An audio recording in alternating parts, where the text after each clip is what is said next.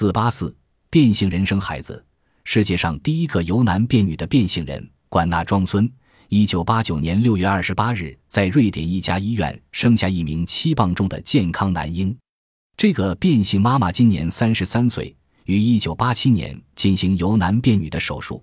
变性专家柴信给管纳切除了男性性器官，移植了子宫及卵巢。一年之后，她怀孕了。